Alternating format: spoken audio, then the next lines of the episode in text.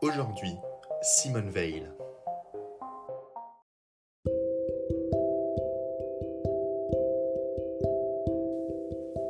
Simone Jacob est née le 13 juillet 1927 à Nice dans une famille de classe moyenne juive mais non pratiquante et laïque.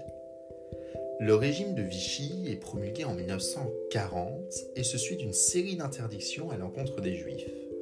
Son père, architecte, perd le droit d'exercer sa profession. Sa famille subit la ségrégation progressive des lois anti-juives. Elle commence le scoutisme au même moment qu'elle considère comme sa deuxième famille. En septembre 1943, la Côte d'Azur bascule sous le contrôle de l'occupant allemand. En mars 1944, elle passe son baccalauréat et le lendemain, alors âgée de 16 ans, elle et sa famille sont arrêtés par la Gestapo.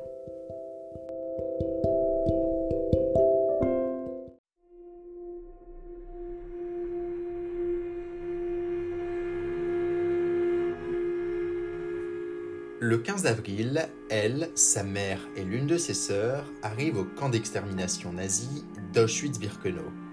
Son bras affiche le matricule 78 651. Sa vie est sauvée par une ancienne prostituée devenue capot qui la mute avec sa mère et sa sœur dans une annexe d'Auschwitz. Son père et son frère sont déportés en Lituanie. Elle ne les reverra jamais. Les Jacobs sont ensuite transférés à Bobrek en juillet 1944, mais le camp est évacué face à l'avancée de l'armée rouge. Elles effectuent une marche de la mort de 70 km, puis un voyage en train sans eau ni vivre jusqu'à Bergen-Belsen. Sa mère meurt du typhus en mars 1945. Bergen-Belsen est libérée par les Britanniques le 15 avril 1945.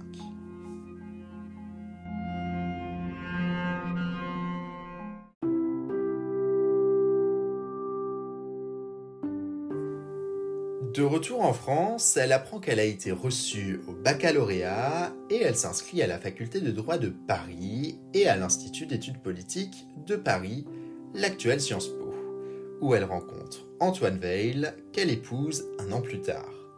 Ils promeuvent ensemble l'amitié franco-allemande et le couple vit en Allemagne dans la zone d'occupation américaine.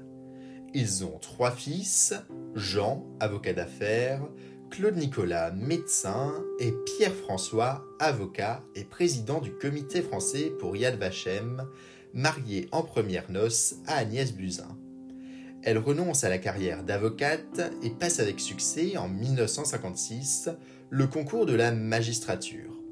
Elle devient dès lors haute fonctionnaire dans l'administration pénitentiaire au ministère de la Justice. En 1970, elle devient la première femme secrétaire générale du Conseil supérieur de la magistrature.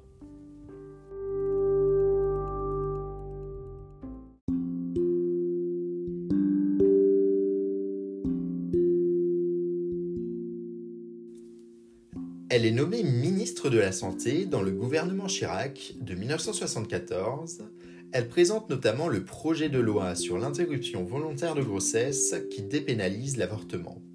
À ce moment, elle est vivement critiquée et reçoit des menaces de l'extrême droite et d'une partie de la droite. Le texte est finalement adopté. Cependant, elle s'oppose à la banalisation de l'avortement. En 1976, elle fait adopter la loi française de lutte contre le tabagisme Valérie Giscard d'Estaing lui demande de conduire la liste Union pour la démocratie française aux élections européennes de 1979. Elle est ensuite élue présidente du Parlement européen, même si celui-ci à l'époque avait peu de pouvoir, elle lui donne de la visibilité, notamment dans le domaine des droits de l'homme.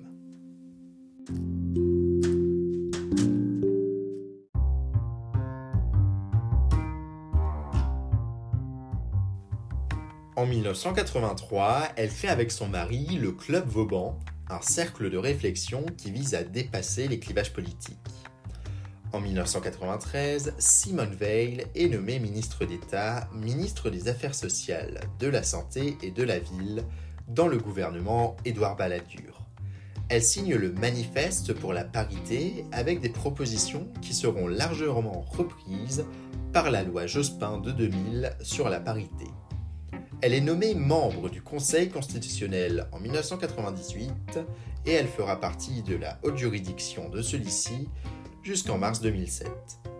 En 2008, Simone Veil est chargée par le président de la République, Nicolas Sarkozy, de mener un grand débat national pour définir les nouveaux principes fondamentaux nécessaires à notre temps et de les inscrire dans le préambule de la Constitution.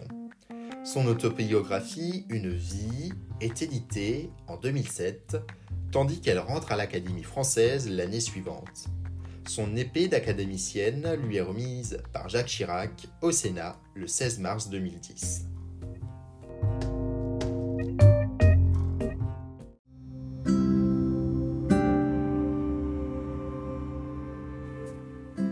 Simone Veil se retire de la vie politique après la mort de son mari et de sa sœur en 2013 et elle meurt à son domicile le 30 juin 2017.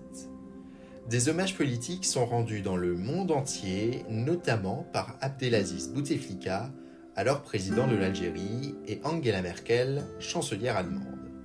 Un hommage national a lieu le 5 juillet aux Invalides en présence du président de la République Emmanuel Macron et de ses prédécesseurs.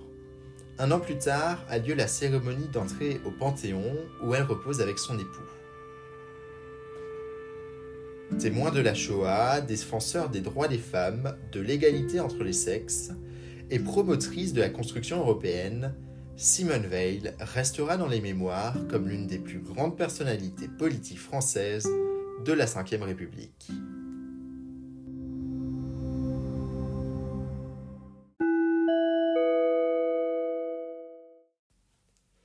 Merci d'avoir écouté cet épisode de Figure d'Histoire. S'il vous a plu, n'hésitez pas à vous abonner au podcast sur votre plateforme de podcast favorite pour ne pas louper le prochain épisode et à laisser une note de quelques étoiles. N'hésitez pas non plus à suivre le podcast sur les réseaux sociaux et à le partager avec votre entourage. C'était Constant Janson et je vous dis à très vite pour un prochain épisode de Figure d'Histoire.